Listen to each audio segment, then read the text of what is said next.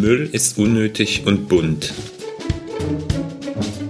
Wie kann ich Müll vermeiden, ohne mich zu sehr einzuschränken? Macht keinen Mist und hört auf mit dem Müll. Hashtag Müll ist Mist. Der Podcast mit Lösungen für eine Wirtschaft im Kreislauf und mit den Menschen dahinter. Müll ist Mist, weil Müll braucht wirklich keiner. Manche entwickeln aus Müll Ideen. Ich bin Christoph Sukup. Herzlich willkommen. Ich begleite Unternehmen auf ihrem Weg in die Kreislaufwirtschaft. Jeden zweiten Donnerstag können wir uns hier hören.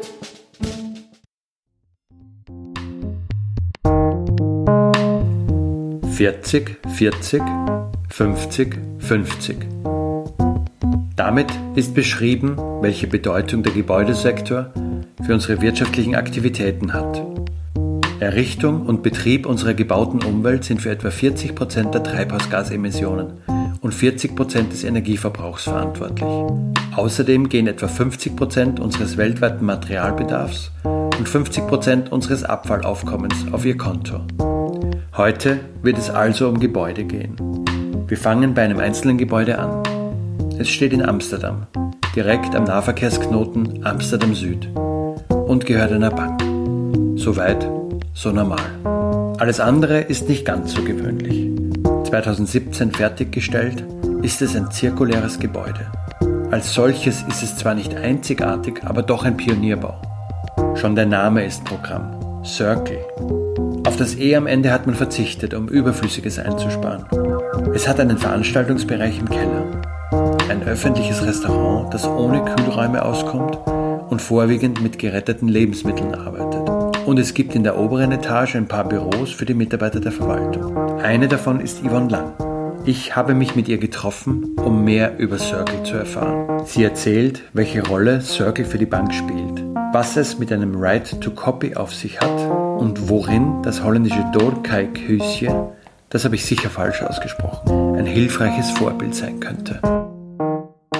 Ich freue mich, eigentlich nicht Sie bei mir zu Gast zu haben, sondern bei Ihnen Gast sein zu dürfen, Frau Yvonne Lang. Sie sind hier bei Circle in dem Gebäude, Programmmanager. Herzlich willkommen. Dankeschön. Schön, dass wir sprechen können miteinander. Ich sage vielleicht kurz, wo wir sind. Wir sind also in einem Gebäude mitten in Amsterdam, das sich Circle nennt. Circle ohne E, wie ich gelernt habe, um Überflüssiges einzusparen. Ganz genau sitzen da in einem großen Raum, der ist Ballsaal groß, ist halt entsprechend. Das hat was auch mit Architektur zu tun. Wir haben relativ viel Beton um uns herum. Wir können ja leider keine Bilder zeigen, aber vielleicht wollen Sie mir kurz sagen, was das für ein Gebäude ist, in dem wir hier sitzen. Ja, wir ähm, sitzen in einem nachhaltigen Gebäude. So könnte man das vielleicht am schnellsten in einem Wort äh, umschreiben. Äh, Circle ist ein Projekt von einer großen niederländischen Bank, ABN AMRO Bank. Es ist ein schönes Gebäude. Äh, wenn man reinkommt, sieht man sehr viel Holz. Wenn man in den Keller geht, sieht man sehr viel Beton.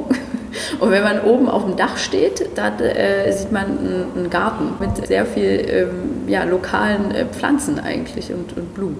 Und die Nachhaltigkeit besteht worin in diesem Gebäude? Äh, ist vielleicht äh, interessant, wir sitzen jetzt im Keller, im Betonkeller, könnte man sagen. Und das ist auch, wo das alles angefangen hat eigentlich. Ähm, es war nämlich so geplant, die Bank wollte gerne ein, ein Pavillon eigentlich bauen, ein, ein flaches Gebäude vor der Hauptgeschäftsstelle von der Bank ähm, Meeting Rooms, aber auch ähm, mit einem Restaurant, wo Banker mit ihren Kunden äh, sich treffen mhm. können. Und die Bank hat sehr viel eigene Kunst und die Kunst äh, sollte hier auch ausgestellt werden, sonst mhm. äh, steht die ja auch nur so im Keller. Und deswegen hat man angefangen, zusammen mit dem Architekt ein ganz normales Gebäude zu planen und hat schon mal angefangen, auch mit dem Keller, den aus Beton zu gießen und dann kam aber der entscheidende Schritt. Das Projekt, es ist ja in großen Organisationen oft so, dass ein Projektteam äh, geformt wird und die müssen das dann mal kurz alles organisieren, den Kontakt auch herstellen mit dem Architekten ähm, und auch mit den, äh, mit den Handwerkern äh, und so.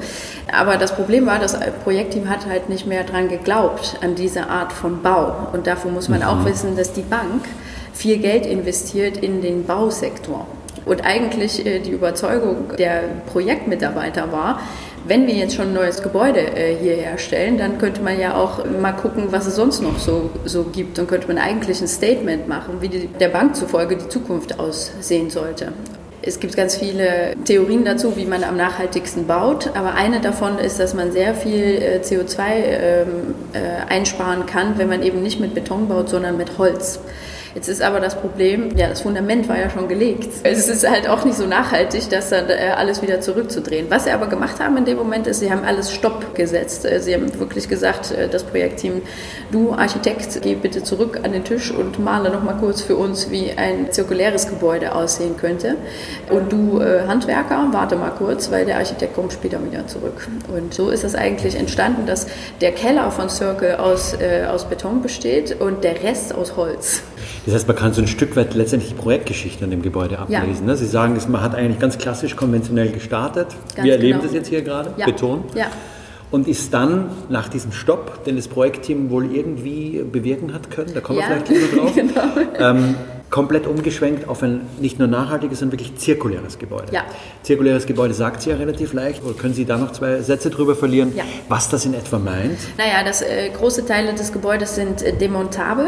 Das heißt, man kann äh, ja, in einem Materialpass, also unser Gebäude hat sozusagen einen eigenen Reisepass und da steht mhm. drin, was da für Materialien äh, hier verwendet wurden. Könnte man sagen. Eine Zutatenliste, genau, auf Holz und äh, wir haben halt äh, ganz viel Holz, aber wir haben zum Beispiel ganz ganze Holzbalken verwendet, sodass die, wenn das Gebäude irgendwann nicht mehr benötigt wird, äh, das Holz auf jeden Fall wiederverwendet werden kann. Das ist eine der. So einen Balken kann man immer brauchen. Genau, erst recht, wenn der 10 Meter lang ist, dann kann man da noch viel draus machen. Was auch noch dazu gehört, ist, dass hier im Gebäude alles verschraubt ist, nichts ist verleimt. Das ist ja der einfache Grund, dass man halt eben dadurch eben die verschiedenen Baustoffe wieder voneinander trennen kann, wenn man das am Ende nicht mehr braucht. Wir haben hier ganz viele Säle und die sind eine Art Kongresszentrum eigentlich äh, für äh, nachhaltige Events. Und die Säle sind alle eingerichtet nicht mit ganz normalen Wänden, sondern mit alten Fenster- und Türrahmen, die aus einer Philips-Fabrik äh, kommen aus Hilversum. Und die haben wir zum Beispiel auch nicht lackiert sondern die sind einfach noch so, wie sie sind, weil sie sind ja jetzt drin und nicht mehr draußen und das äh, braucht man dann nicht. Ne? Also mhm. es geht wirklich darum, das, was schon da ist, einzusetzen und auch schon selber darüber nachzudenken, was man wiederverwenden kann, wenn das Gebäude irgendwann nicht mehr, äh, nicht mehr benötigt wird. Aber wie kommt man denn an solche Fenster? Die sind ja nicht einfach da und steht da nicht irgendwo in der Zeitung, Achtung, hier Philips in Hilversum. Hilversum. Wir haben jetzt Fenster über, wer will die haben? Ja. Wie, wie, wie klappt denn sowas? Wir haben hier ganz viel Kontakt mit den echten Vorreitern auf diesem Gebiet. Das ist der Architekt Thomas Rau, der, der äh, absolute Visionär ist auf dem Gebiet und der ähm, sein eigenes Netzwerk auch dafür einsetzt, solche Sachen möglich zu machen. Und Circle gibt es jetzt zwei Jahre, äh, es ist ein relativ neues Gebäude, aber äh, wenn man sich die Bewegung anguckt, ist jetzt schon viel mehr möglich als vor zwei Jahren und erst recht als vor zehn Jahren. Also was es zum Beispiel jetzt gibt, sind Online-Plattformen wie Madasta zum Beispiel, wo auch Circle gelistet ist mit all seinen Materialien, wo man ja, Material anmeldet melden kann sozusagen und, und Baustoffe und die ein anderer dann äh, übernehmen kann. Also so funktioniert das wirklich nur über Zusammen Zusammenarbeiten, Netzwerken und äh, ja, wir, wir, nennen das ja auf Englisch äh, Urban Mining. Mhm. Da sind wir hier jetzt auch zum Beispiel eine, eine Homebase für. Es geht auch darum, dass wir als Gebäude mit diesen ganzen Seelen auch das gerade äh, facilitieren möchten, ne? dass äh, auch solche Parteien sich jetzt finden können. Das mhm. ist auch Teil dieser ganzen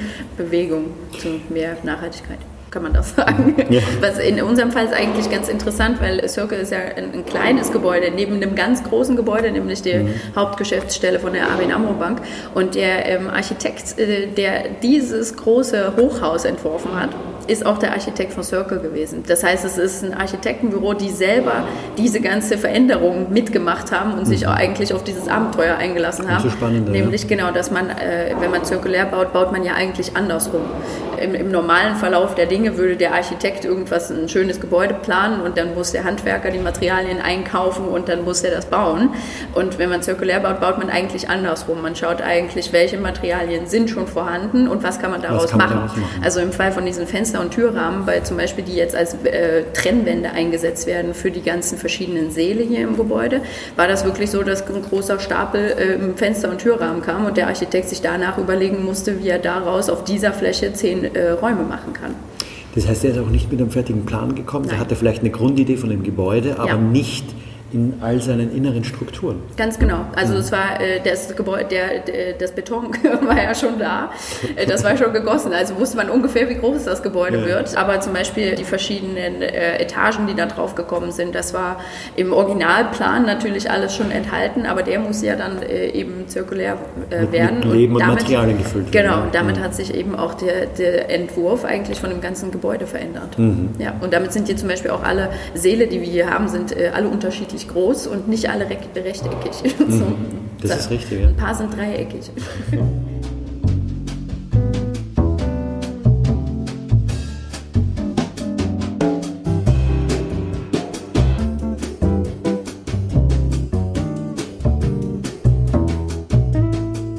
hier herunten ist, in diesem Kellergeschoss, von dem wir gerade sprechen, durch diese vielen Fenster und Türen entsteht eine unheimliche Transparenz. Also man geht an diesen Räumen vorbei und kann überall reinschauen und auch sehen, was da läuft, wer da drin sitzt. Es ist fast schon, wenn man so wie ich aus der Automobilwelt kommt, ein bisschen ungewohnt, weil es sowas von Open Source hat es fällt auf und ist fast ein bisschen befremdlich, wie gesagt, wenn man hier durchgeht.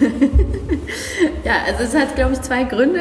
Wenn man sich die Architektur von holländischen Häusern anguckt, es gibt ganz, ganz große Fenster. Äh, das liegt wahrscheinlich auch ein bisschen am Wetter. Und dafür gibt es sogar einen, einen, holländischen Begriff, äh, Doorkijkhuisjes. Häuser, wo man durchgucken kann. Das ist äh, also ganz normal, dass man in Holland irgendwie reingucken kann, ohne dass es da Gardinen äh, gibt. Und ich glaube, das ist auch der, ähm, der, der, Grund, warum das hier nicht so äh, gesehen wird also als, als Problem. Ähm, und ein anderer äh, für uns als Circle wichtiger Grund ist, dass wir hier, äh, wir haben verschiedene Prinzipien, nach denen wir hier arbeiten. Und äh, eines davon ist das Right-to-Copy-Prinzip. also Sie stellen das Copyright auf den Kopf? Ganz genau. Also zum Thema Open Source, da wollen wir eigentlich gerade, ähm, ja, darauf wollen wir gerade eingehen, weil wir denken, dass sich halt so viel in so einer kurzen Zeit verändern muss, dass wir, die Information muss eigentlich für alle zugänglich sein, damit wir überhaupt dieses Ziel erreichen, zum Beispiel den Klimawandel äh, bestreiten zu können. Mhm. Deswegen ist eigentlich alles, was wir hier machen, ist sowieso auch alle unsere Events, äh, die wir selber organisieren, äh, sind frei zugänglich für jeden. Frei heißt auch kostenfrei? Ja.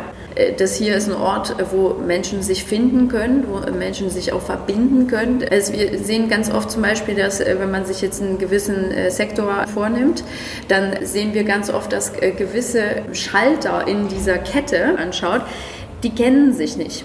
Mhm. Und deswegen können die auch nicht miteinander zusammenarbeiten und deswegen ist, auch, äh, ist es zum Beispiel sehr, sehr schwierig, äh, gewisse ähm, Kenntnisse überhaupt äh, zu übertragen. Ne? Also wenn man, wenn man zum Beispiel gerne ein, ich sage mir jetzt mal aus der Foodkette, äh, wenn man zum Beispiel einen, einen, Bauern in Afrika unterstützen möchte, der aber eigentlich nicht weiß, wo er seine Bohnen hinliefert, dann ist es unglaublich schwierig für uns von hier aus in Europa äh, den Bauern eigentlich zu unterstützen, ne? weil mhm. das ist eben, ähm, ja, Kaffeebohnen keine eigene Identität haben.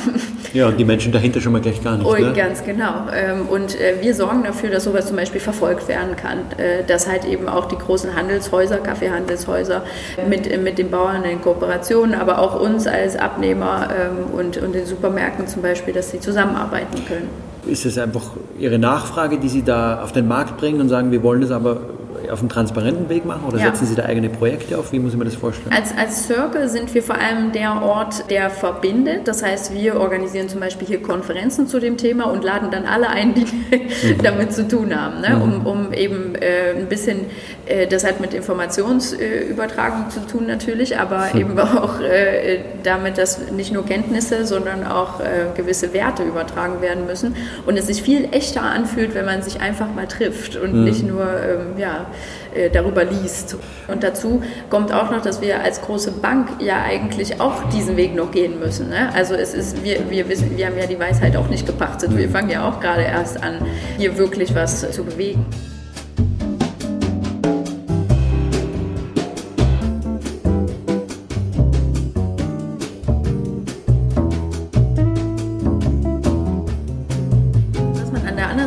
vergessen äh, sollte, ist, dass dieser Ort halt eben auch die Möglichkeit bietet, nicht nur hierher zu kommen und sich das anzuschauen, sondern auch für kleine Unternehmer Sachen auszuprobieren. Mhm. Das ist auch so ein, so ein Prinzip, von äh, dem wir hier äh, ausgehen. Circle ist ein Living Lab. Wir, haben, wir sind natürlich eigentlich eine Bank, deswegen haben wir natürlich keine Ahnung, wie man ein Gebäude baut. Wir wissen nur, wie man das beurteilt. Ne? Wir wissen auch nicht, wie man ein, ein, Restaurant führen muss, aber wir kennen Leute, die das können mhm. und die bereit sind, mit uns diese Pionier Arbeit zu leisten. Wir sitzen hier auf einem kleinen ähm, Podest, könnte man vielleicht sagen. Und das ist, äh, ja, das besteht eigentlich aus Textilien. Und das sind geschredderte Textilien von alter äh, Betriebskleidung von, von Bankmitarbeitern. Aha. Und daraus hat ein Unternehmer, der hat gedacht, Mensch, könnte man das nicht vermahlen und als äh, Putz verwenden eigentlich. Und wir haben halt eben gesagt, ja, wir bauen gerade ein Gebäude, das muss auch verputzt werden. Ist denn das äh, nachhaltig? Und äh, der hatte einen guten Business Case und da ist natürlich auch äh, interessant für uns, denen dann auch ein Podium zu geben, um hm. ihre Sachen auszuprobieren. Podium im wahrsten Sinne des Wortes hier. Ja. So ist das ganze Gebäude eigentlich entstanden. Also ähm, wir haben zum Beispiel Isolationsmaterial auch aus Textilien, das sehen Sie da an der Decke. Ähm, da äh, ja, ist, äh, ist, Isolationsmaterial, das ist dunkelblau. Das ist aus ähm, 16.000 eingesammelten Jeans äh, gefertigt mhm. worden. Mhm. Ähm, und du, ja, wir, tut hier seinen Dienst. Ne? Aber das weiß man natürlich am Anfang noch nicht. Das muss man äh, alles auch selber ähm, ähm, rausfinden und wir wollen dann halt auch gerne darüber kommunizieren, ob das funktioniert. Mhm. Im Fall von diesem äh, Textilputz zum Beispiel ist das ganz interessant, weil das äh, der Unternehmer, der hat, glaube ich, keine Wochenenden mehr. das ist so erfolgreich geworden, dass zum Beispiel auch äh, KLM ihre kompletten Betriebsräume auf die, ja, diese Art und Weise äh, haben verputzen lassen. Und bei denen ist eben alles blau. Mhm. Für uns ist alles äh, ein bisschen dunkelgrau. Ja, und deswegen hat eben jedes eigene Unternehmen hat dann natürlich auch ein bisschen seine Identität und in dem Fall eben auch an der Wand. Mhm. Ja. Jetzt haben wir schon öfter über die Bank gesprochen. Ja. Wie kommt denn so eine Bank dazu, sich wirklich ernsthaft auf dieses Thema einzulassen, zu sagen, wir bieten einen Ort, wo man Zirkularität erleben kann, wo wir Dinge ausprobieren, auch nicht so ein typisches Label für eine ja. Bank. Wie kommt denn eine Bank dazu? Kurze Antwort wäre, weil es schlau ist. Die längere Antwort ist, es gibt halt eben viele Menschen, die in so einer Organisation arbeiten und sich dann irgendwann mal fragen, warum mache ich das eigentlich? Es gibt also ABN AMRO ist ein sehr, sehr guter Arbeitgeber ohne da zu viel Werbung machen zu wollen. Aber ähm, als ich hierher kam, habe ich eigentlich nur Leute getroffen, die hier schon 20 Jahre arbeiten. Und ich habe mhm. mir gedacht, Mensch, in der heutigen Zeit, äh, in, in, in, ne, dazu muss man wissen, im holländischen Kontext ist es ganz, ganz normal, dass man nach drei Jahren spätestens seinen Arbeitgeber mhm. wechselt.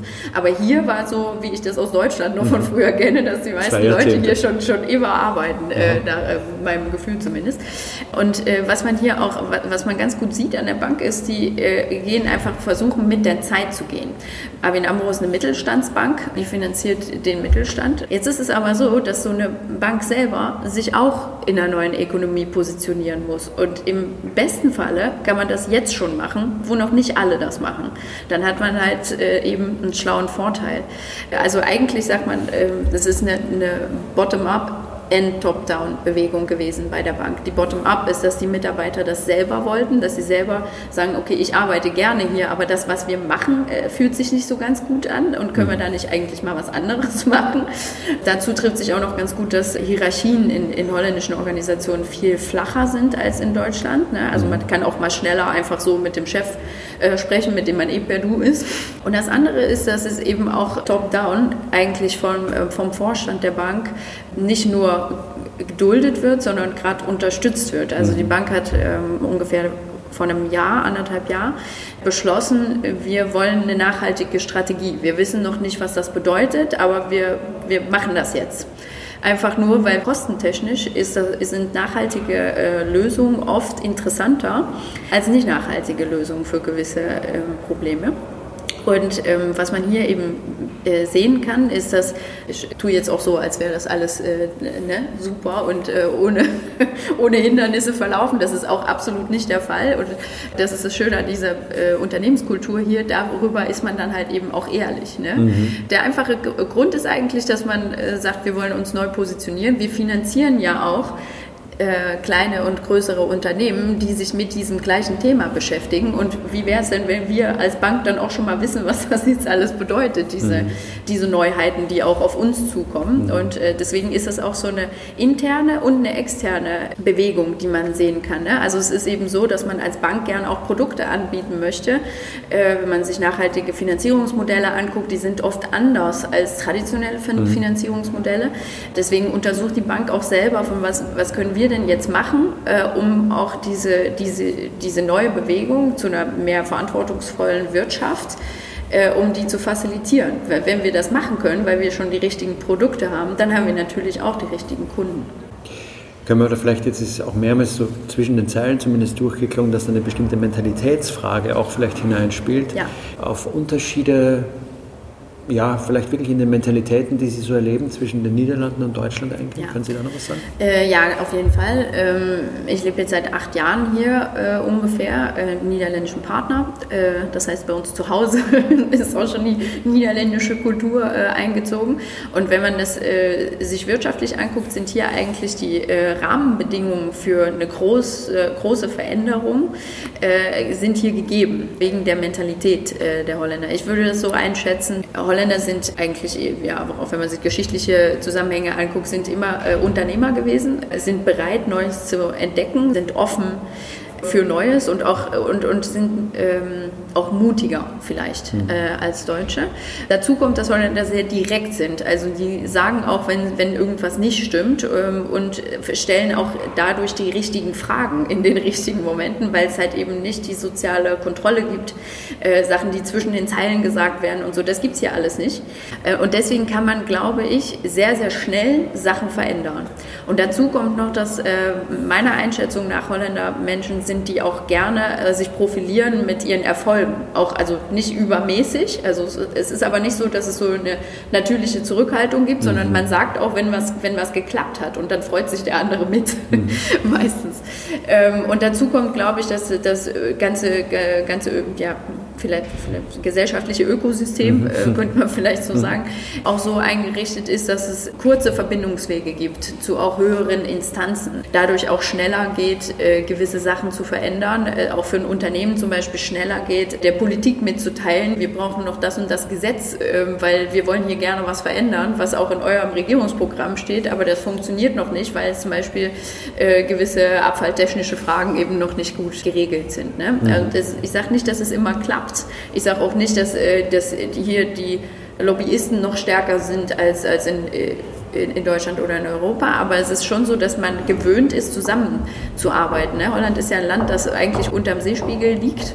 Man musste hier das Wasser wegpumpen, sonst wäre Holland nicht da gewesen. Man musste schon immer zusammenarbeiten und das hat sich in der Kultur bis heute durchgesetzt. Das ist eine spannende Überlegung, ja, dass Sie sagen, quasi äh, auf die Art und Weise, wie man dieses Land überhaupt gekommen ist, da hat sich was in, der, in dem Miteinander ähm, gefestigt, was man heute noch erleben kann. Ja, Weil genau. man könnte sagen, das ist 400 Jahre her, 300 Jahre her, aber ja.